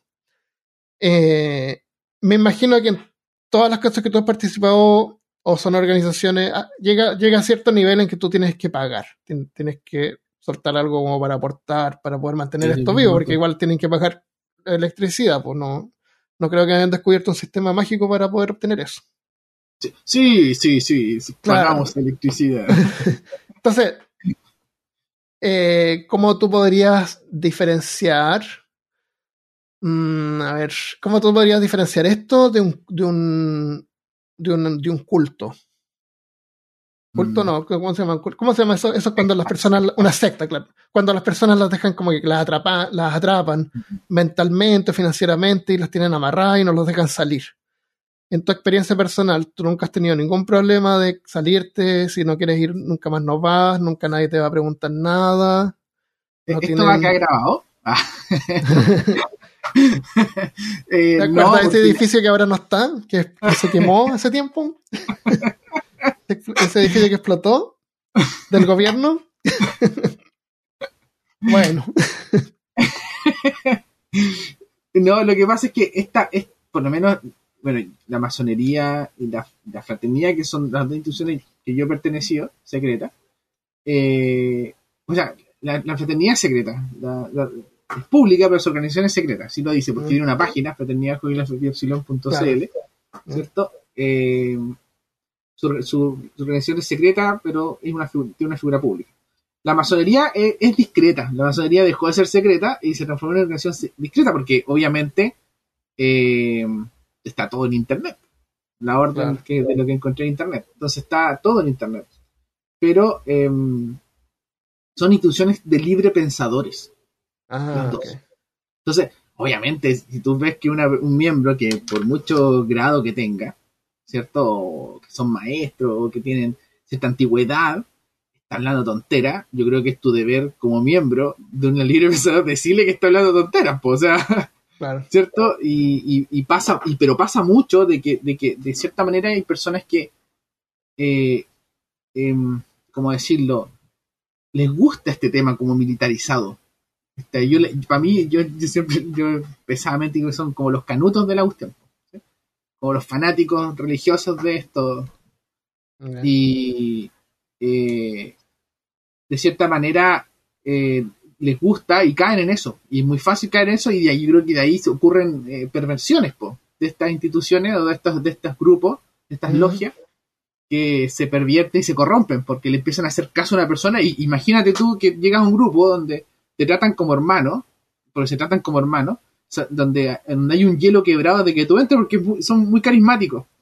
Y de cierta manera tú te abres a estas personas, te caen bien, te empiezas a trabajar con ellas porque te reúnes constantemente, hablan temas que son filosóficos, qué sé yo, y se comparten experiencias, es muy lindo. Pero tú te abres y te pones vulnerable. Entonces, si una persona con una capacidad de dominio de grupo y de, y de convencimiento las toman y mm. hacen de ellas, pero claramente hacen cosas que no deberían. Pero estas instituciones son libre pensadores. a mí me han enseñado en todo momento que yo tengo que tener una mente crítica. Y, cuestionar cosas. Ese tipo de cosas que Puedes bajarle, por lo menos un poquito. Estaba escuchando mi voz en tu en mi, en mi audífono. En tu pista se está escuchando mi voz. Bájale por lo menos un poquito nomás. ¿Ahí, ahí? Sí, ahí no me escucho. Ya. ya. entonces hay que tener cuidado con eso. Sí, hay que tener cuidado porque, porque o sea, estas instituciones no se organizan con ese poder. Uno respeta mucho a la persona que ha llegado en un nivel alto, a los grandes maestros, a las personas que tienen son figuras públicas, porque la, estas instituciones tienen figuras públicas. Pero uno respeta porque han llegado ahí a través de un esfuerzo, de un camino. Pero no, no se transforman en sectas. Si esa persona me dice a mí algo que atente contra mi personalidad, mi integridad, no estaría dispuesto a hacerlo. Por supuesto que no. Y tampoco permitiría que lo hicieran a otro. que sean parte de ahí. Porque son instituciones que respetan los derechos humanos, principalmente. Ya. ya, veamos los Rosacruces para ir cerrando esto. La misteriosa doctrina de la orden, Rosa Cruz, dice que fue construida sobre verdades esotéricas del pasado antiguo, que escondidas del nombre del hombre promedio brindan una, misión de la, una visión de la naturaleza, el universo físico y el reino espiritual. Eso significa que ellos accedieron a esta verdad que que la van a exponer al mundo en el momento adecuado, que fue cuando la, crearon. Y que ahora el mundo iba a estar como listo para poder eh, acceder a esta, esta información que iba a cambiar la visión del universo. Eh, los manifiestos no elaboran, no elaboraban extensamente en detalle lo que hacían, pero eh, combinaban referencias a la cábala, al hermetismo, la alquimia y el misticismo cristiano. Los rosacruces se opusieron al, catolicismo romano, rechazaron la idea del dogma y, en cambio confirmaron, eh, confiaron en la evidencia y la experiencia para sacar conclusiones. O sea, más o menos como una rama también de lo que sería masonería. No son, Al final de cuentas no son muy distintos estos grupos, ¿eh? Como todo bien mm, parecido. Es que la masonería tiene una forma eh, bien particular y funcional de organizarse, entonces... Eh, Funciona muy bien bajo la temática que tú le pongas. O sea, hagamos una institución. Hay un, hay un documental de Netflix que es eh, respecto de la masonería, que es bien interesante y la explica bastante bien. Y si nosotros nos pusiésemos a hacer una, una logia masónica en torno a algo que nos guste, lo podríamos hacer. No sé, algo que nos guste, por ejemplo, los mitos de, de, Tulu. No, sé, no sé qué pasa ahí con el, tema más fino que es del mal, pero si la estética nos gusta, la podríamos hacer. Y juntarnos y, organizarnos como se organizan estos este, este grupos o parecido y generar un culto. O sea, podríamos hacerlo, ¿cachai? Eh, y no necesariamente tendríamos que hacer cosas malvadas, sino que podríamos hablar de la obra, de, cómo impacta en la sociedad y buscar. Mira, siéndote franco, tú sabes que yo no creo en la magia, no creo en las cosas. Me encanta la, me encanta jugar rol y me encanta la ficción de esta parte. Pero personalmente no creo en esto. Entonces, es como que un grupo va y se, ahora se van a interesar en religión.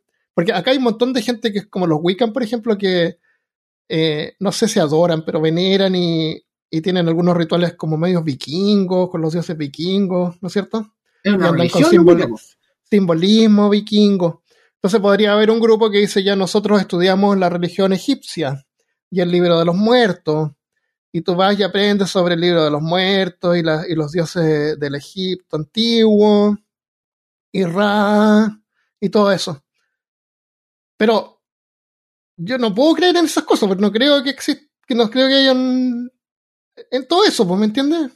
En ningún dios que realmente existe que viene y tiene cabeza de perro y no sé qué hacen, para decirte, para ser claro, pero me encantaría informarme sobre eso, pero no creer en eso. No, no estar en un ritual o en una misa que van a adorar a Ra, por ejemplo. Que es el dios, que, es el dios del sol, y a lo mejor en, realidad simboliza el sol que nos da la vida. Entonces, de una u otra manera, a mí me parece bien eso que tú dices como la definición del gran arquitecto, que es como el universo en sí la naturaleza, el funcionamiento de la Tierra. Eh, incluso te puedo aceptar a, Gaia, ya, como un organismo viviente. Está bien. Pero la parte mágica no, no, me, no, me, no, me, no me convence, no, de ninguna manera. Entonces veo como que estos, estos grupos eso es lo que tienen. Me encanta esa parte de, de, de, convivir con otra gente, de mejorar en forma personal, de ayudar al prójimo, de ayudar a la comunidad pero de empezar a aprender como cábala y, invocaciones y cosas así que en realidad no va a aparecer nada porque está en tu mente. Eso no, no, no, encuentro, no le encuentro valor a eso. Por ejemplo, la, la masonería no, no, estudia. A ver, como que estudian corrientes esotéricas, pero solamente por el simbolismo que tienen y cómo ese simbolismo te puede ayudar a ti a ser mejor persona. ¿Sí? Eso. Sí, pero no tiene como un estudio así como profundo de cábala como que vas a salir de ahí siendo cabalista. Claro. No. No, pero por ejemplo la Otto, sí, la Otto sí, la Golden Dawn, sí. Está bien. A mí, me gusta que exista esto también, porque eh, como tú dices, esto es una cosa que está siendo olvidada. Y ellos dicen que tienen como 3.000 miembros, lo cual yo no lo encuentro mucho. Ojalá fueran más. Pero no, no espero que la gente vaya como a tratar de adorar a otros dioses o adorar a cualquier dios. Eh, o a creer que la magia existe de verdad y se le va a conceder deseos o cosas, porque a lo mejor no es así pero el resto me encanta, eso de la comunidad, de ayudar al prójimo, de, mejorar uno mismo y todo eso. al, final de cuentas parece que lo veo como un medio. Es que, es que yo creo que ese es el fin principal de instituciones que son laicas. Yo creo que la, la, masonería en este caso, la que estaba yo, los ritos, rituales, era una cosa que le era significativo para los miembros de esta institución. No querían convencer a nadie de nada y tampoco ni a los miembros mismos, sino que una práctica que se hace en común y que tiene sentido para nosotros y que reafirma nuestra, nuestra pertenencia Claro. Y que, eh, ¿Mm? ¿Mm? Eh, bueno, la religión cristiana tiene un montón de simbolismo también y rituales, ¿no es cierto? Todo, un ritual. Y hay un ritual que se hace que la gente generalmente no lo ve, que es cuando bendicen las hostias, porque las hostias las tienen que bendecir para la siguiente misa y eso también lo hacen durante una misa y, un ritual especial que hacen. Y tú puedes ir a, generalmente a las iglesias, a hay, iglesias donde están abiertas y lo hacen en forma pública. Eh, en Santiago me acuerdo que había una misa también que, que, lo hacían, que tú puedes ir ahí y también hacían misas en griego, en, latín. Y bueno, una vez fui a esto, pues, de donde, donde, no sé cómo le llaman, donde santifican las hostias. Y ya pues llegó el sacerdote y hizo una cosa que yo no había visto, porque es típico que uno, yo, yo, yo iba a la, a la iglesia eh, católica. Entonces se me sabía todos los simbolismos, incluso cuando chico era monaguillo. Así que me sabía todo lo que había que hacer y cuándo mover la cosita, ir para allá, agarrar el mantel, toda esa cosa. Eh, pero no había visto este otro ritual. Y lo vi así, me puse a pensar, pues, y me puse a pensar exactamente, me pasó lo mismo que lo que estábamos hablando al principio con las culebras y las flechas. Así como que ya, ¿qué onda? Se juntaron un grupo de sacerdotes a pensar cómo van a hacer este ritual, así como, ya tú tienes que ir a agarrar esto con la mano derecha y girar tres veces y ponerlo acá y después agarrar esta cosa, ponerlo acá y después mover el incienso. Y lo encontré tan inventado, como que esta cuestión es inventada, no tiene ningún ningún trasfondo, es como vacío, es súper inventado. Y le ponen y se ponen sombreros graciosos y grandes y túnicas y, vestimenta Porque, porque los encuentro como tan inventados que tienen que de alguna manera como que demostrar así una especie como de, de poder, ¿no es cierto? Al, al, público para que la gente crea, una credibilidad. Pero no viene como de la, de la cosa que hacen en sí, entonces tienen como que embelezarla en templos grandes y con vestiduras y sombreros graciosos. Y, y, todas estas cosas que hacen que en algún momento se tuvieron que sentar y decidir cómo lo iban a hacer. Y esas fueron decisiones de personas. No hay nada divino. es, que, es que, bueno, bueno, todos esos movimientos tienen un simbolismo importante para ellos, que, lo han practicado, lo han estudiado, cierto? Que, quizás el que lo está viendo desde fuera no lo entiende y no, no comprende qué está haciendo esa persona.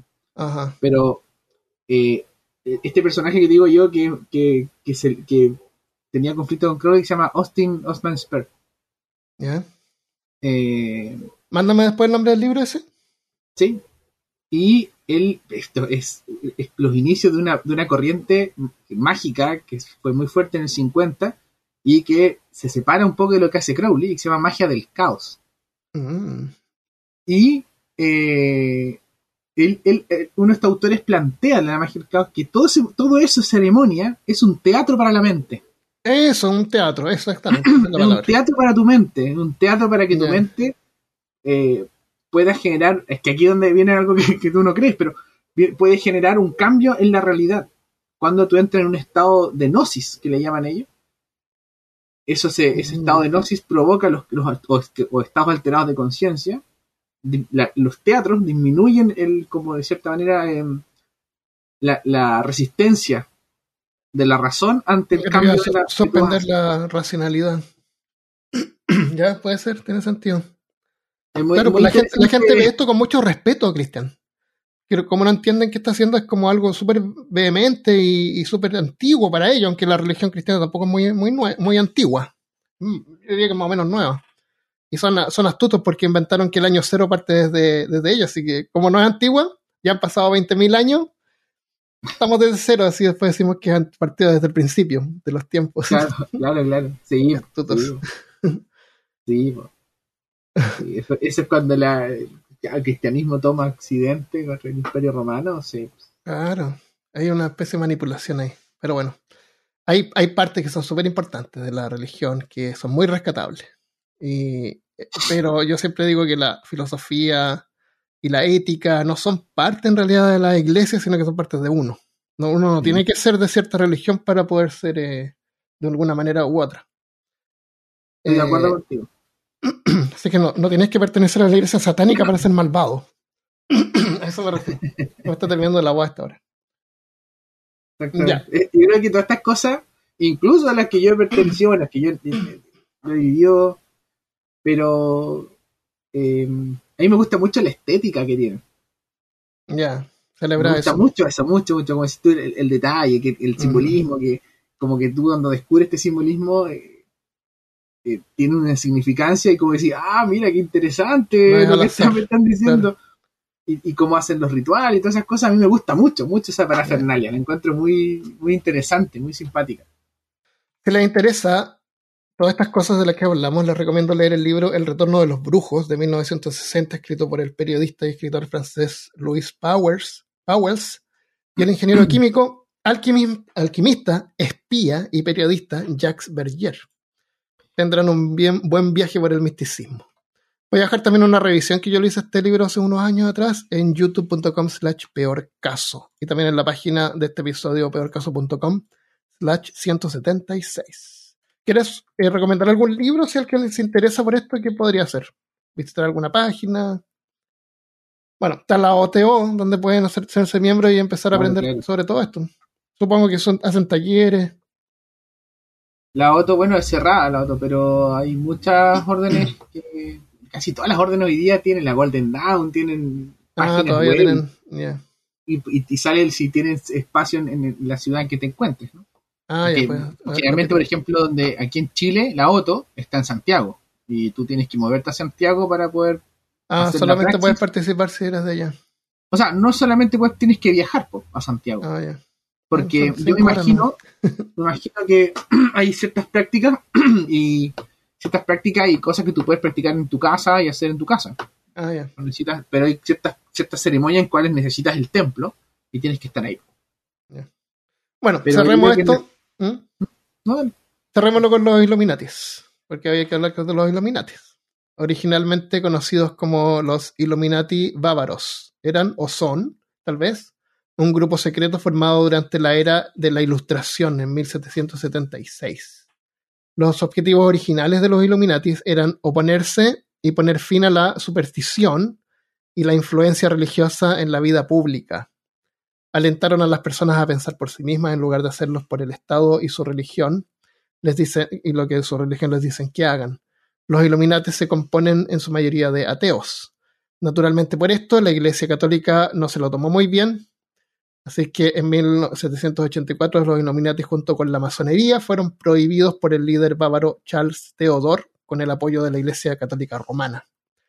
Pero esto no molestó a los Illuminatis que continuaron sus reuniones y promoviendo sus ideologías, solamente que ahora en secreto. Originalmente no era secreto. Se piensa que, operando en las sombras y a puertas cerradas, los Illuminatis fueron los responsables de la Revolución Francesa. Los eruditos creen que los Illuminatis colapsaron por completo a finales del siglo XVIII, pero algunos creen que todavía están muy activos hasta el día de hoy y están operando y administrando en secreto los principales gobiernos del mundo y buscan crear un gobierno mundial único basado en principios humanistas y sin religión. Pero Illuminatis los han, los han puesto como en mala luz, pero por parte de la, de la iglesia. En realidad no, no me parece que sean como originalmente como una mala institución. Eran laicos nomás. No, laico, laico todavía cree, pero no son parte de la iglesia. De lo Illuminati se dice tanto y se dice. sí. Mucho, eh, Así que aquí estamos. Eh, si tú tuvieras que elegir que estás escuchando una sociedad secreta a qué pertenecer, ¿cuál elegirías? Cuéntanos. Eh, pueden responder esto en Spotify, se pueden responder preguntas que dejamos. Ah, y tenemos que leer las respuestas del, del episodio anterior. Así que si me das un segundo, las voy a, sacar de acá. Mientras tanto, ¿quieres comentar algún proyecto que tengas que la gente quiera o seguirte en Instagram o alguna cosa? ¿O eres una figura más como más personal y secreta? soy, más eh, bajo perfil. no, me gusta mucho. Mm. Soy muy amigo de, aparecer en cámara, pero. No, no tenemos que hacerlo en cámara. No, no, pero hay que romper esos paradigmas, ¿no? Mm. Además que me siento súper en confianza contigo, Armando. No, la verdad no. Y todos los villanos de peor caso también. Que no te preocupes. ya, en el episodio anterior, en el, en el episodio anterior pregunté, ¿cuál es la película más triste que has visto? Porque el episodio anterior no sé si lo escuchaste, pero fue como el episodio más triste que. Aunque yo creo que el del viernes también fue súper triste. Y lo voy a publicar mañana, porque estamos grabando el jueves. Bueno. Eh, entonces pregunté, ¿cuál es la película más triste que has visto? Eh, ese, ese dice Hachi, siempre a tu lado. Nunca en mi vida había llorado tanto. Los perritos son tan fieles. Hachi, ¿no la viste tú? Hachico, Hachico de, de esa persona. Hachico. Ah, no la vi. del, perrito, del, perrito, del perrito que espera a su dueño. ¿Lo has visto? No, no la he visto. Uf, yo me la lloré toda, debo decir, ah, esa película. La lloré toda. Mira, eh, eh, paréntesis. ¿Mm? Me, me pasó algo que yo como que me resistía a llorar, súper tonto, me resistía a llorar, me resistía como a ser como estúpido. Y una vez una amiga que psicóloga me dijo, oye, pero ábrete, me dijo, ábrete la experiencia de llorar nomás, po, ¿cachai? Entonces, puta, vi esa película y dije, me voy a abrir, yo no te quiero triste, me voy a abrir la experiencia de llorar. y se mojó todo. Me, lloré todo. Ah. Todo, es más, en la biblioteca está el libro. Entonces yo tomo el libro y abro la página final y leo la parte final del libro y me, me, me emociono. Así, ¿En serio? Sí, me, clavó, me clavó esa película. ¿Cómo, ¿Se llama Hachiko? Hachiko. Sí. No, no la voy a. a llorar? Es una mm. película para, para ver. A mí me cuesta un montón llorar, no. Mira, no lloré cuando mi papá falleció. Pero cuando la Michelle falleció, lloré con ella ahí. Pero como tres veces, pero fue como una explosión de desesperación. Y después de repente, así como que siento, pero no, no sé si seré yo que. No sé, a lo mejor me hace falta ver esa película para ayudarme a. abrirte a la, abrirte y relajarme y sacar esa energía. No racionalizarlo. Mm. abrirte la experiencia y llorar. Bueno. Eh, de Rocas dice, siempre a tu lado, Hachiko. Ah, Hachiko, esta es. Green Mile, esa la tengo descargada. Parece que es un tipo que pierde a su hijo. No, no estoy seguro. Y My Sister Keeper, esa no la he visto. Y Yo Soy Sam, mira, un montón de películas ahí para que vean, películas tristes. Eh, Martín Gutiérrez dice El pianista. ¿Tú viste El pianista? Yo no la vi. Eh, no, o sea, la conozco, pero no. Eh, esta, esta es como el tipo de películas que salían como en los Oscars, que es típico que las encontraba media fome, así que si salía, si ganaba un Oscar no las veía. Yo cuando era como más chico. Es como, no, que voy a ver esto. La lista de Schindler no dura no sé cuántas horas y en blanco y negro. No, que voy a ver eso. Así que el pianista nunca lo he visto. Pero me gusta el actor, mm. que tiene esa la, nariz chueca. Me encanta ese actor. Son, películas de humanización así, mm. pero. Ya, José Anger Araneda dice: Lloré cuando niño con la película de Cantinflas, su excelencia. Al final le, le regala su abrigo a un vagabundo. Pero las películas más tristes son La tumba de las luciérnagas y La vida es bella. Oh, La tumba de las luciérnagas es súper triste. ¿Otra película? Esa es la película de Ghibli. Sí. Es súper triste. Esa película es tremenda. Mm. Tremenda película Sí, yo la vi de, casualidad porque venían un, compré unos discos de Ghibli que venían así, como varias películas de Ghibli, y entre ellas venía esta, que nunca la había visto, y la pusimos, y, y, no, bueno, no lloré, pero era triste. Eh, Mary, Mary Susa dice, el niño de pijamas a rayas, me rompió el corazón. Película como el pianista. Eh, bueno, Javi dice, Hachiko, seguí llorando una hora después de que la película terminara. La vi con mi papá que nunca llora con películas, no podíamos parar de llorar. Y Tanka, Tanky Crack dice Benji. Uh, Benji era un perrito, no me acuerdo qué le pasaba a Benji. Oh, qué antiguo eso. Pero me tinca que terminaba bien porque no había Benji 2. Parece que no. No, no me murió Benji al final. Vi la 1 en, el cine y. muy chico, muy chico, muy chico. Rocío Ross eh, dice: Life is Beautiful, una historia triste en un contexto horrible. Cuando la vi era niña y con los años los detalles del holocausto le, la hacen más triste. Saludos desde Irapuato, Guanajuato, México. Saludos, Rocío. Saludos a todos los que contestaron. Eh, ah, voy a hacer una lista de estas películas porque hay algunas que quiero ver y quiero ver estas dos películas de nuevo. Que no me acuerdo cuál es la que vi. Y claro, pues con el conocimiento que uno va ganando con el tiempo, eh, las ve como con otros ojos. Y las aprecia más, o a lo mejor hasta las hace incluso más tristes. Yo no, yo no me acuerdo ver, con qué película habría llorado.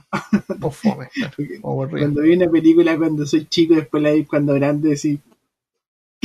y por esto lloraba. Con ET. ¿Ah? ah, ET, ET me acuerdo que lloré cuando chico, era chico. ET, Sí, más, pues igual era triste. Tenía ese momento muy fuerte. Sí, y, el, y la vi hace poco, por años atrás, y me encontré media corta, así como súper ya, sí, bien. Bueno. Ok. este. Ya, pues. Eh, eso es todo lo que tenemos. Tú no tienes nada que compartir. Eh, jueguen rol. Jueguen Changeling. Sí, jueguen rol. Jueguen rol.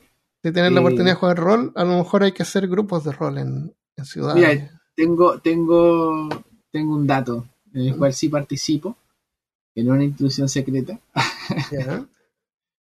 Eh, es eh, un grupo que se llama eh, Chile en Tinieblas. Un, mm. grupo donde la gente se junta a jugar rol a través de Discord.